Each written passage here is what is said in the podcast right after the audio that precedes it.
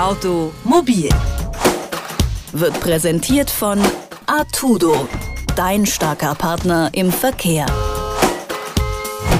Liebe Automobilhörerinnen und Hörer, schön, äh, dass Sie wieder eingeschaltet haben. Mein Name ist Philipp Weimer und jetzt geht das Jahr ja dem Ende zu. Ähm, 2018, da hat es bei uns in der Automobilredaktion einen kleinen Wechsel gegeben. Sie werden das wahrscheinlich auch mitbekommen haben. Rabea Schlotz hat das äh, über zwei Jahre lang gemacht.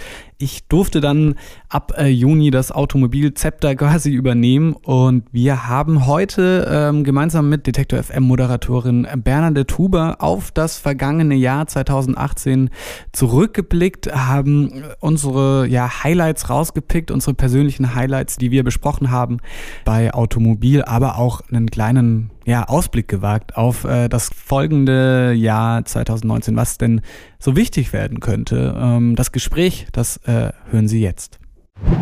Hallo ihr zwei. Hi. Hallo. Ja, lasst uns vielleicht kurz darüber sprechen, was sich innerhalb der Automobilredaktion in diesem Jahr getan hat. Denn Rabea, du hast nach mehr als zwei Jahren Automobil an Philipp übergeben. Was hat dominiert? Das weinende oder das lachende Auge? Oh, ähm, ich glaube beides. Also ich habe das natürlich sehr, sehr gerne gemacht, aber ich habe mich ja jetzt hier bei Detektor auch anderen Projekten gewidmet. Von daher würde ich sagen, ja, du sagst es schon. Ein weinendes und ein lachendes Auge. Das betrifft es, glaube ich, oder das trifft es, glaube ich, ganz gut. Okay, also Abgabe, aber ja, mit ein, ein bisschen Tränen vielleicht.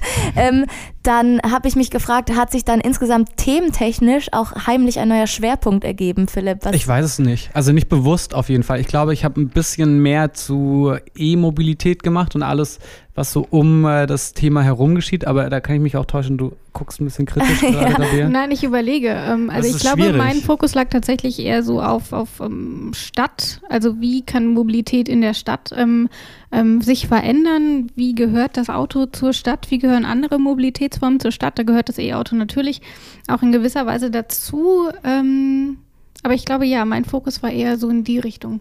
Und wenn ich anders frage, was hat dich am meisten begeistert, überrascht oder vielleicht auch mitgenommen, Rabea? Und du darfst auch gerne Philips Themen aufzählen. ähm, also ich glaube, am meisten begeistert hat mich ähm, ganz im Januar war das noch der Sneaker als Jahresticket, den hat, ähm, den haben die Berliner Verkehrsbetriebe ja eingeführt. Ähm, das war tatsächlich ein Werbegag und wurde dann schließlich im April auch als beste Werbekampagne des Jahres ausgezeichnet.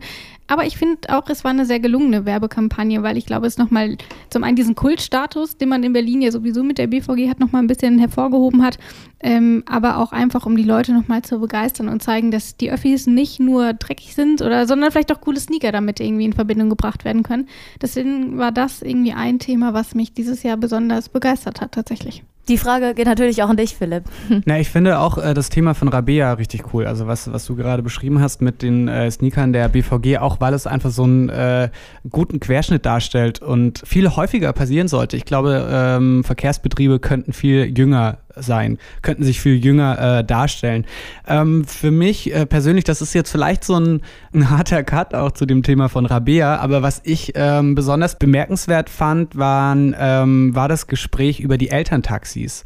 Und zwar ist es äh, so, dass immer mehr Eltern ihre Kinder mit dem Auto zur Schule bringen und das führt zu unglaublich vielen Unfällen. Also ähm, ich glaube, mittlerweile wird jedes fünfte Kind zur Schule gebracht mit dem Auto der Eltern, mit dem Hintergedanken natürlich der Eltern, hey, es ist doch viel äh, sicherer, wenn ich mein Kind mit dem eigenen Auto zur Schule bringe. Tatsächlich stimmt das überhaupt nicht. Es ist unglaublich gefährlich. Äh, ich glaube, 2017 sind mehr als 10.000 Kinder ähm, bei Verkehrsunfällen auf dem Weg zur Schule im Auto der eigenen Eltern ähm, verletzt worden, zu Schaden gekommen. Und da gab es im September die Aktionswochen zu Fuß zur Schule und zum Kindergarten vom äh, Verkehrsclub Deutschland, vom Ökologischen Verkehrsclub Deutschland. Äh, da habe ich mit Stefanie Pessler drüber gesprochen, die äh, das Projekt geleitet hat. Und die hat äh, auch gesagt, ein weiterer negativer Punkt tatsächlich, dass es die Entwicklung der Kinder hemmt. Also ist ja klar, wenn, wenn die Kinder immer so völlig gelassen und äh, sicher im Auto der Eltern sitzen, dann entwickelt man nicht so ein Gefühl für den Verkehr und überhaupt für die Umgebung. Ähm, und das fand ich schon, weil irgendwie das so, so, eine, so eine Realität ist, die man, wenn man keine eigenen Kinder mehr hat oder noch nicht hat und nicht mehr in dem Alter ist, das gar nicht so präsent hat. Ich finde es aber ganz interessant, weil wenn ich zurückblicke, wie ich damals zur Schule gekommen bin, wir sind, glaube ich, noch mit unserem Einkaufswagen, den wir irgendwo gefunden haben, damit zur Schule gefahren und wir wurden nicht mit dem Auto gefahren, aber wir haben nicht auch, auch nicht so weit davon weg gewohnt. Aber deswegen finde ich, glaube ich, auf jeden Fall auch ein spannendes Thema, weil es mir auch gar nicht so bewusst war, dass sich das so verändert hat. Ja, ich erinnere mich noch an so Klassen, in denen man noch Warnwesten angezogen bekommen hat und nochmal gelernt, wie man wo über die Straßen geht, mhm. eben dass man alleine zur Schule kommen kann. Spielt ein bisschen in meine nächste Frage rein, denn ich wollte euch fragen, wenn ihr jetzt an den Anfang von 2018 schaut, was ähm, hat sich da verändert, wenn wir jetzt Anfang und Ende 2018 ähm, vergleicht in der Mobilität? Boah, schwierig. Also ich glaube, in Deutschland hat sich tatsächlich, was die E-Mobilität angeht, so ein bisschen was entwickelt. Also es werden deutlich mehr äh, E-Autos verkauft, aber es sind natürlich immer noch total wenig im Vergleich zu Norwegen beispielsweise. Darüber haben wir auch gesprochen dieses Jahr. Ich weiß es nicht tatsächlich. Ich finde, es ist eine sehr, sehr schwierige Frage zu beantworten. Ich habe das Gefühl, dass wir vielleicht ein bisschen mehr über ähm, Klimaschutz ähm, in der Mobilität gesprochen haben. Aber ansonsten? Zwölf Monate sind auch eine kurze Zeitspanne, muss man sagen, damit sich so eine Branche wirklich weiterentwickelt. Ja. Aber dann könnte man auch fragen, was, was muss denn 2019 kommen? Jetzt vielleicht auch mit euren eigenen Überzeugungen mit drin. Was, was fehlt der Automobil Automobilbranche, was 2019 leisten sollte? Ich mache einfach mal den Anfang. Ich glaube, dass es ähm, Zeit wird für den Abbiegerassistenten. Darüber haben wir auch in diesem Jahr gesprochen. Und zwar wird es, glaube ich, Zeit, und zwar ganz dringend für eine europäische Lösung, dass es diese Abbiegerassistenten eben für LKWs in ganz Europa gibt. Und ich hatte damals mit Siegfried Brockmann von der Unfallforschung der Versicherer gesprochen und auch er plädiert für eine europäische Lösung. Wir brauchen eine gesamteuropäische Lösung. Das Problem ist nur, dass andere Staaten da durchaus nicht so aufgestellt sind, wie wir jetzt endlich in Deutschland und sagen, also das ist jetzt nicht so bedeutsam und äh, da müssten ja die sozusagen die Spediteure weiter noch mehr Geld in die Hand nehmen, das wollen sie nicht. Und deswegen ist das im Moment so zäh. Ich gehe davon aus, dass wir es früher oder später bekommen, rechne aber schon eher mit einem Prozess, der drei, vier, vielleicht sogar fünf Jahre dauert, bis wir das endlich haben und das ist traurig. Und deswegen glaube ich schon, dass das eins der Themen ist, was uns wahrscheinlich nicht 2019 tatsächlich begegnen wird, was es aber sollte und ich glaube, dass wir da auch weiterhin darüber sprechen sollten.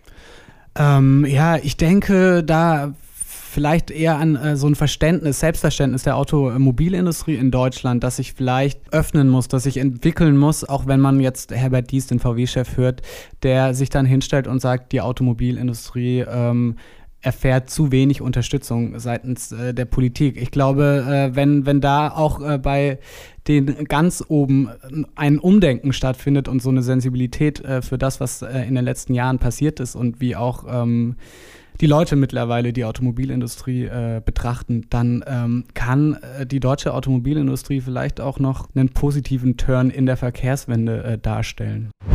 Zum Nachhören gibt es natürlich all diese Gespräche und Themen bei uns auf der Seite auf detektor.fm. Die gibt es auch bei Spotify, Google und Apple Podcasts und überall sonst, wo es gute Podcasts gibt. Ich äh, bedanke mich an der Stelle auch für das äh, vergangene Jahr, für das vergangene Halbjahr 2018. Ich freue mich auf äh, weitere spannende Themen im kommenden Jahr. Ich würde mich freuen, äh, wenn Sie weiterhin so zahlreich äh, einschalten und äh, reinhören. Ähm, ich wünsche Ihnen an dieser Stelle einfach schöne Weihnachten und einen guten Rutsch ins neue Jahr. Bis dahin. Automobil wird präsentiert von Artudo, dein starker Partner im Verkehr.